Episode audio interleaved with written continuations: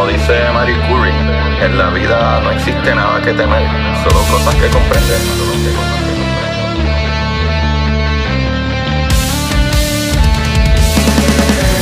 Recuerden correr y buscar la manera de aprender que más le divierta.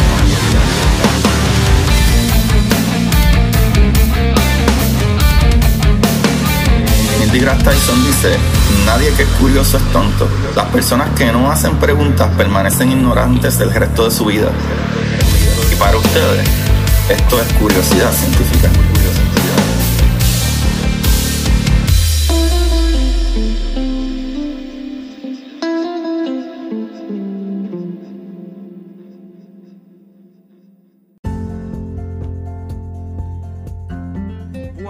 Corillo y Curiosidad Científica. Bienvenidos sean todos y todas a este subprograma de curiosidad. Con ustedes le habla su host, Agustín Valenzuela. Mira, trayendo de las maravillas más maravillosas de la maravillosidad.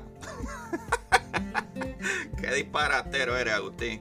Pues sí, papá, aquí su host Agustín Valenzuela y gracias a todos los que me dieron play, le siguen dando play a estos capítulos semana tras semana. Les agradezco mucho, mano, que, que- se han puesto a escribir eh, comentarios y, y darme las cinco estrellitas, en verdad, vale, vale muchísimo. Y tú sabes que vale también, que ustedes me buscan Curiosidad Científica Podcast en Instagram y Curiosidad Científica en Twitter para que hagan cositas mera tan maravillosas como mera. Hay eh, otro charao ahí que Alexander Torres, que es panita y, ¿verdad? que trabaja en microbiología y nos pasamos hablando y enviándonos eh, eh, eh, ¿verdad? Eh, cositas científicas y también a otras personas que me han escrito, mira, Omar Vega, Omar, saludito ahí, que siempre le da like y me hace preguntitas también súper buenas, Corillo, no sé, ¿verdad? No se cohiban de hacerme preguntas buenas. Y Corillo, alguien más. eh, que voy a decir aquí, saludito a Gabo Rosas, papá. Gabo, gracias Corillo por enviarme esas preguntitas. Siempre pregunten, no tengan, ¿verdad? No se queden con las dudas, ninguna pregunta es tonta. E incluso me pareció súper interesante la pregunta de, de Gabo. Eh, porque creo que sería bueno empezar el capítulo así. Y es que yo posteé una fotito, por eso digo, mira, búsquenme en Curiosidad Científica Podcast para que se enteren de las maravillas que yo posteo y, me puedan hacer preguntas y se enteran de cositas súper cool, como la misión, ¿verdad? Perseverance, que tiene el, el helicóptero Ingenuity y el Ingenuity está a punto de salir, está como a 7 días de que lo van a volar.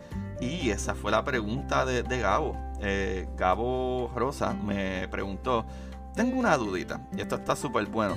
Eh, eh, ¿cómo, ¿Cómo ellos harán que eso vuele en el vacío o casi vacío? Y pues mi contestación es súper excelente pregunta. Corillo, claro que sí, porque la verdad es que nosotros no sabemos a ciencia cierta si esto va a volar suficientemente efectivo o no, porque sí hay poco aire en, Marte.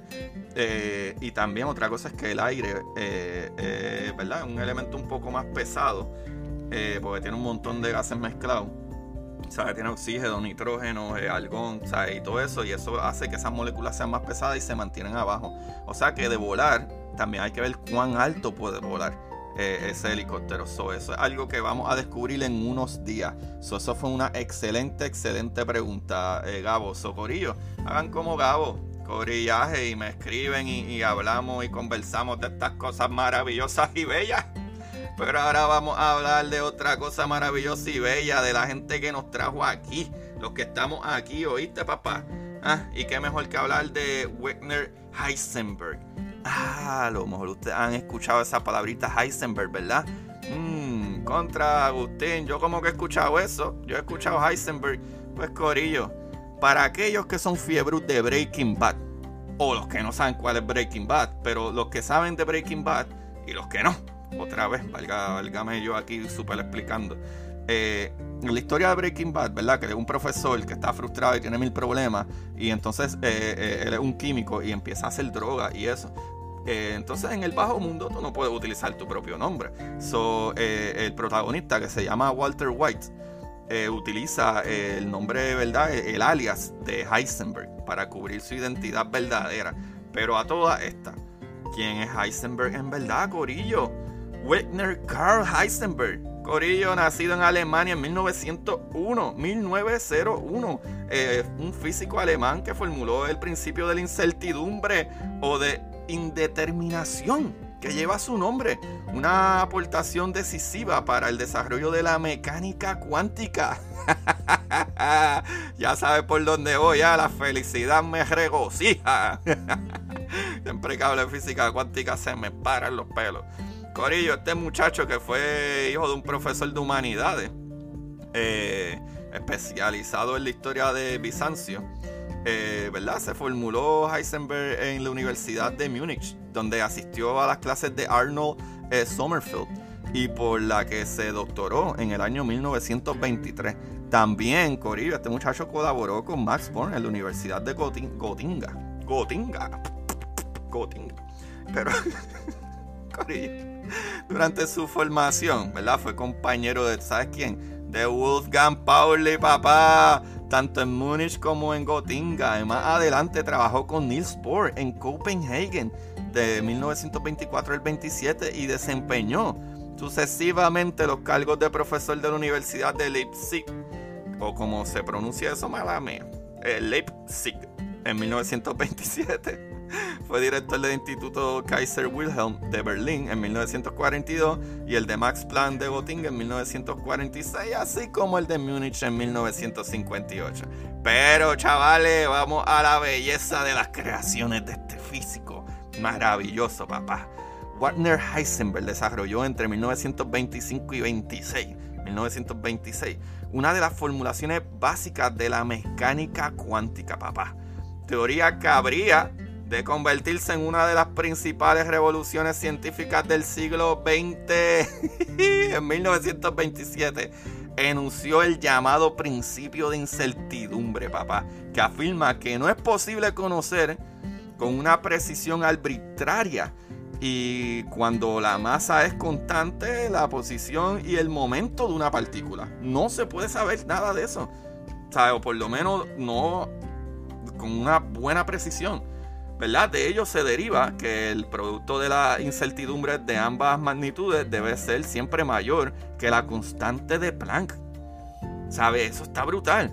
El principio de incertidumbre expuesto por Heisenberg tiene diversas formulaciones equivalentes, ¿verdad? Una de las cuales relaciona dos magnitudes fundamentales como son la energía y el tiempo. Cuando hablo de eso, Coriyingi, para que entiendan más o menos de a qué me refiero, es que tú no puedes saber dónde está una partícula eh, todo el tiempo. Incluso cuando tú vas a hacer eh, eh, lectura o a medir o a observar, tú afecta eso. Y más todavía, las cosas a nivel cuántico, ¿verdad? A nivel de, micro, súper pequeño, no, no funcionan como la física regular a nivel macro. A nivel tuyo, el café que está frente a mí ahora mismo, no funcionan igual.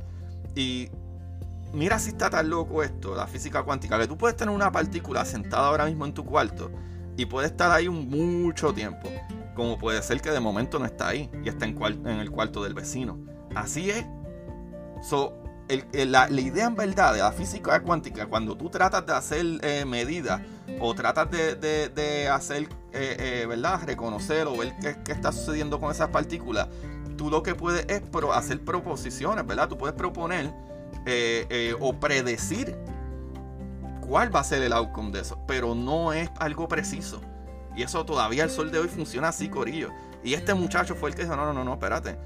Esto no es constante como nosotros queremos poner que las cosas sean. Esto no es así. ¿Sabe? Lo brutal con esto es que el anunciado del principio de la incertidumbre causó una auténtica revolución entre los físicos de la época. ¿Sabe? Pues suponía ¿sabe? la desaparición definitiva de la certidumbre clásica en la física y la introducción de un eh, indeterminismo, ¿verdad? Algo que no, no, es determinado, que afecta a los fundamentos de la materia y del universo eh, material.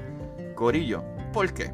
Lo que les dije, la materia, cuando las cositas están juntas y están eh, todo en balance, funcionan de una manera cuando las cosas están separadas, las partículas, ¿verdad? Eh, eh, lo importante, un electrón, un protón, partículas individuales, eh, ¿verdad? A nivel cuántico, a nivel subatómico, funcionan completamente fuera de lo normal. Y eso era algo que a Einstein le molestaba mucho. Él decía, no puede ser que estas cosas tienen que tener alguna explicación, un orden. Todavía es la hora que nosotros no entendemos bien la física cuántica, qué sucede, qué está sucediendo dentro de un hoyo negro. Porque también la teoría eh, eh, física de, Einstein colapsa dentro de un hoyo negro. No hace sentido esa gravedad tampoco. Es una loquera. Son la respuesta que la física cuántica, pero si la logramos entender, chavalito. Lo cual entendemos bastante, entendemos bastante, sabemos cómo utilizarla a nuestro favor y ya van a darse cuenta más adelante.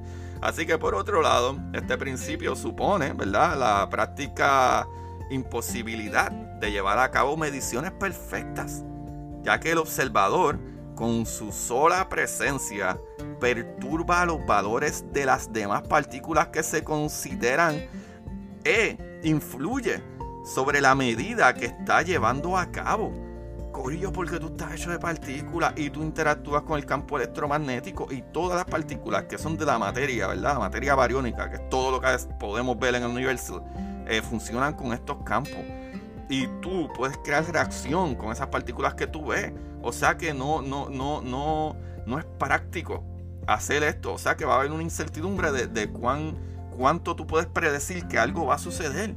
Y Heisenberg fue el que lo trajo. O sea, Heisenberg predijo también, gracias a la aplicación de los principios de la mecánica cuántica, el espectro dual del átomo de hidrógeno y logró explicar también el del tamaño del helio. Y cuando hablo del espectro dual del átomo de hidrógeno, ya van a verlo más adelante. ¿Verdad? Eh, y cuando hablo de dual, hablo de dos. ¿Verdad? Son dos átomos de hidrógeno, o sea que ya sería una molécula de hidrógeno. ¿Cómo funcionan las moléculas de hidrógeno? Y ya van a ver más adelante porque eso está súper brutal.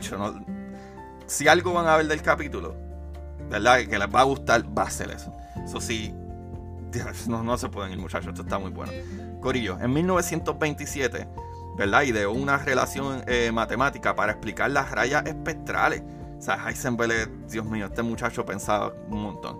Para ello, eh, y sobre la base del álgebra de matrices desarrolló la llamada mecánica matricial, que justificaba las longitudes de onda de las rayas espectrales y que más adelante von Neumann demostraría que era equivalente a la mecánica ondulatoria formulada por el físico austriaco Erwin Schrödinger. Corillo, ahí cae todo una cosa con otra cuando él está hablando de la, de la verdad de las longitudes de onda, ¿verdad? Estas medidas, de este desarrollo, eh, eh, ¿verdad? Mecánica eh, matricial que justificaba las longitudes de las ondas, de las rayas espectrales, iba de la mano con la aplicación que hizo Edwin Schrödinger, que para darle un poquito de contexto, Edwin Schrödinger es el que ideó, ¿verdad? O, o formuló la idea de que las partículas son tanto puntos como ondas en el espacio, ¿verdad? Como si fueran eh, olas en el mar. Y hay un experimento de, de, de, ¿verdad? Un double slot que se llama, ¿verdad? Como dos orificios donde tú disparas una partícula, ¿verdad? Un electrón, por decirlo así, y tú puedes ver que las marcas en los detectores de atrás es como si hubiesen sido olas que chocaron en varios puntos y se unían, unas se unían y se destruían y otras se unían en, ¿verdad? en perfecta onda y creaban una onda más grande, pero marcaban en ciertos eh, puntos diferentes.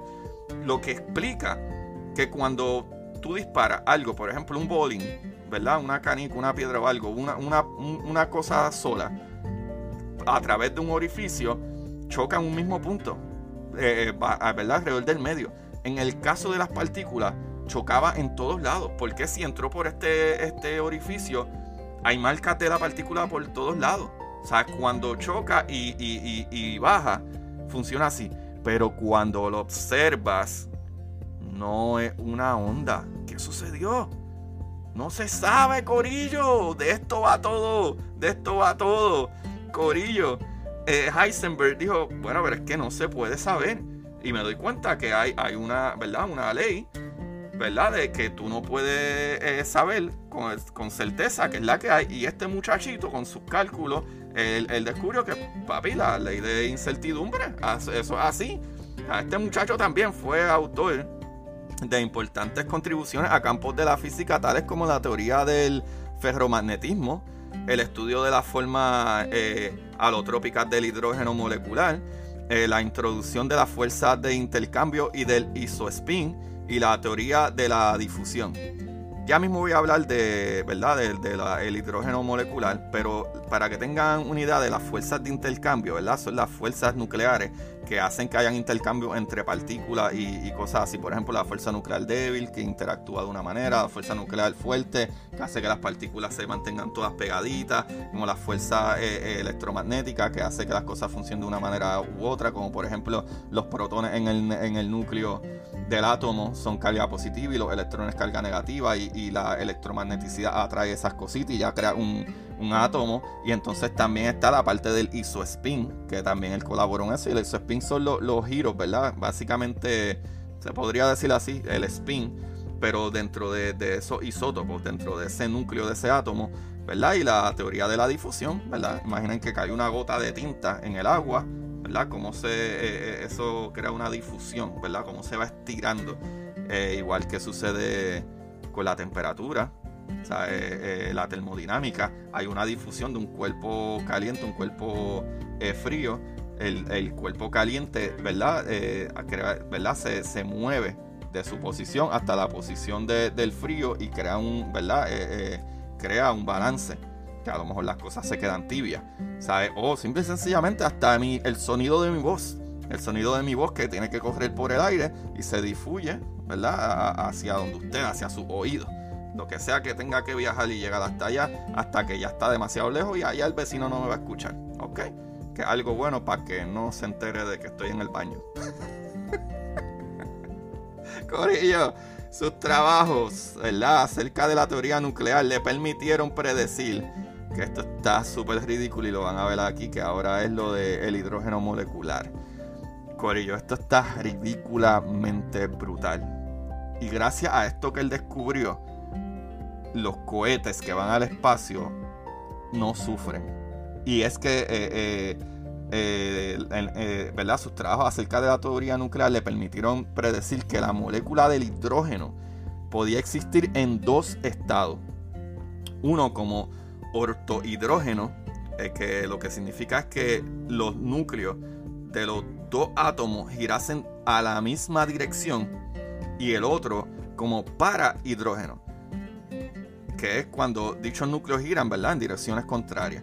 ¿Y de qué importa esto, papá? Pues esta predicción que se confirmó finalmente en 1929 tendría gran importancia años más tarde para el desarrollo de la astronáutica, ya que permite, Corillo, frenar la evaporación del hidrógeno líquido en las grandes concentraciones de esta sustancia, ¿verdad? De hidrógeno líquido que se necesitan para propulsar los cohetes de combustible líquido de la NASA y de todas estas naves espaciales, de estos cohetes, gracias a esto muchachitos, para que esto no se evapore y te quede sin, ¿verdad? Sin gas antes de salir del planeta. Así funciona esto, Corillo, qué brutal. Este muchacho está brutal, Corillo, ¿verdad? Que Heisenberg está brutal. Al igual que Einstein, ¿verdad? Este muchacho... Eh, eh, después que se acabó la Segunda Guerra Mundial, se concentró en su esfuerzo en desarrollar una teoría no lineal del campo unificado, aunque no obtuvo el resultado buscado en su empeño, que lo mismo le sucedió a Einstein, pero el desarrollo de la llamada mecánica cuántica matricial le valió la, ¿verdad? la concesión del Premio Nobel de Física en 1932, papá.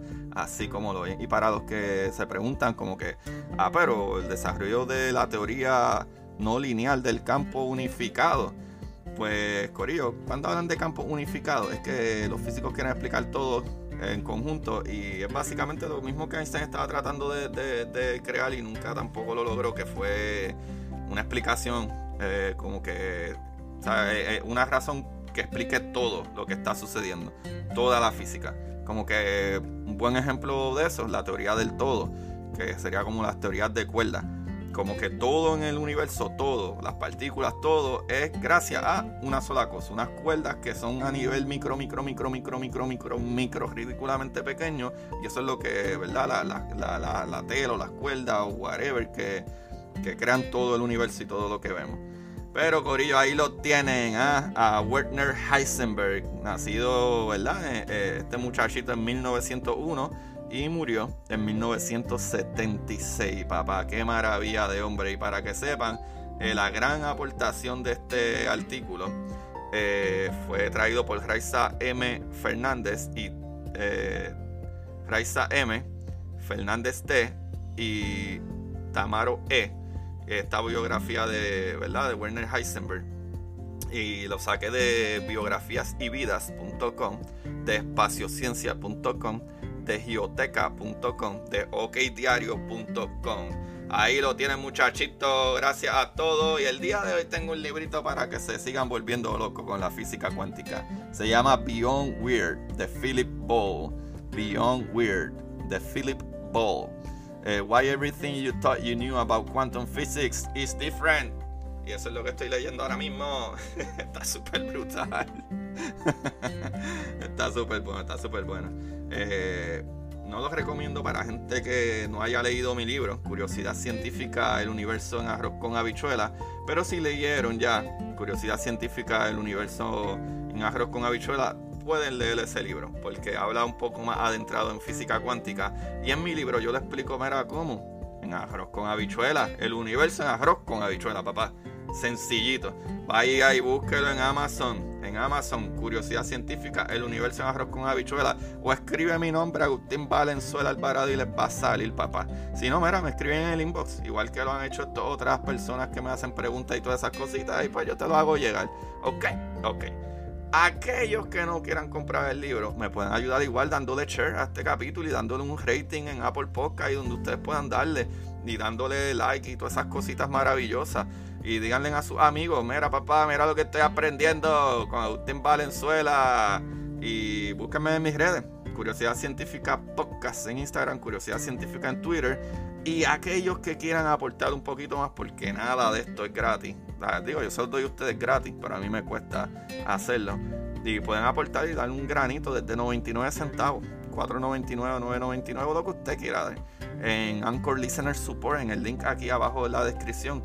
Y ahí lo tienen, papá. Gracias por todo y como siempre, sigan buscando la manera de aprender que más le divierta. Chequeamos, mis amigos. Bye, bye.